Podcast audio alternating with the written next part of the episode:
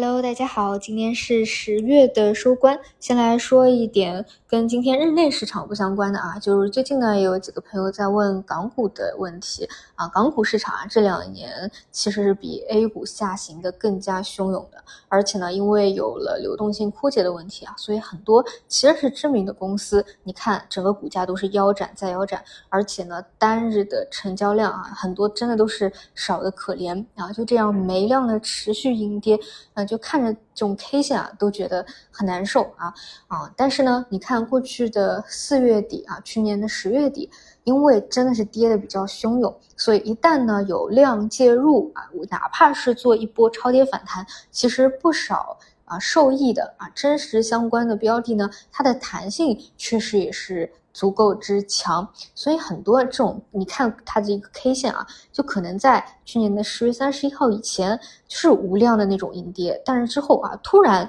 量能急剧放量，然后来了一波很多互联网相关呐啊，包括之前受益于。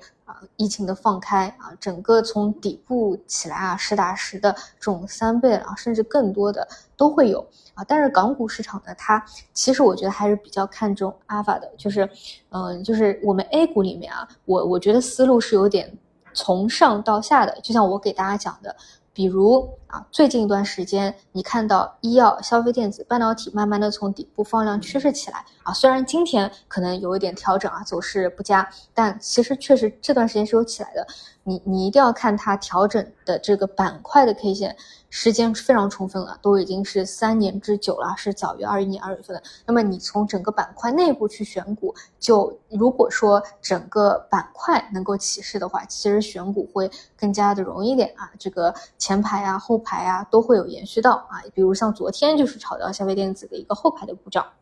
那么在港股中呢，我还是觉得跟公司本身啊，阿发还是比较相关，除非说整体能够有一个行情，这个是需要注意的。另外呢，跟中美关系啊、汇率啊、美债收益率啊这些啊，这个更加敏感一些。那么，那么怎么有什么途径呢？就是一个是你开港股通，对吧？一个就是呃买一些 ETF 或者基金产品啊。然如果说你觉得有一些港股通公司你买不了，那你就得去。啊，香港一次啊，去开卡。那么这种呢，就需要你提供一些资料啊，比如说你的薪资啊、工作啊、你的居住地啊啊，当然你这种港澳通行证啊，这种都都是要有的。呃，然后的话啊，选择一些银行啊，其实网上攻略也很多啊，其实也是可以去办的。呃，这些就就这几个途径吧啊。然后确实来说，未来理论上啊，其实有一些方向，因为跌得足够之深。它确实某些方向这个弹性啊，可能也会更加足一些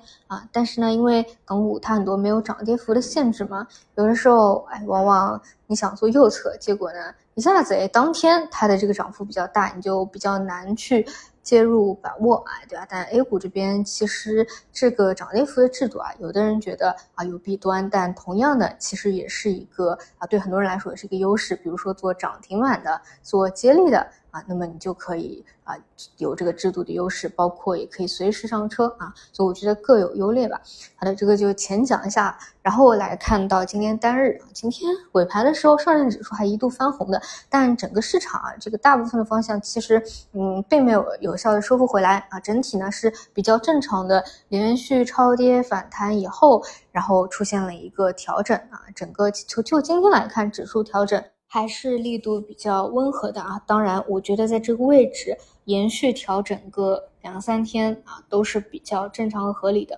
那么今天呢，像一些前期的强势股啊，出现了铺量补跌。这个我中午有聊过。我个人觉得啊，比如像汽车整车这个方向，之前呢强势到呀，可以说是最强势的方向之一啊。那么强势到后排都一波流的在进行一个补涨了。那么这种一旦开板放量啊，然后拐头下跌，其实不是机会啊，这个是要去注意一下。结束的短期结束的一个风险呢啊，那么像前期的这个连连涨几天的卫星啊，也都是有补跌啊，但这一块呢，因为整个趋势没有变化，包括我个人之前一直觉得它这个逻辑还是比较好的，所以暂时还没有完全破位的一个情况下呢，只能说谨慎啊，但不能宣判它说已经结束了啊，这个需要再观察一下啊，但是像那种补涨啊，都已经一波往上的，然后拐头的，一定要去注意一下。嗯，就差不多这些。那我个人认为底部啊板块有默默起来的啊，这种医药啊、消费电子啊、半导体啊啊，其实还是后面调整两天后可以去看一下。其实对于机构来说啊，不管再深的一个熊市，它总归要有一段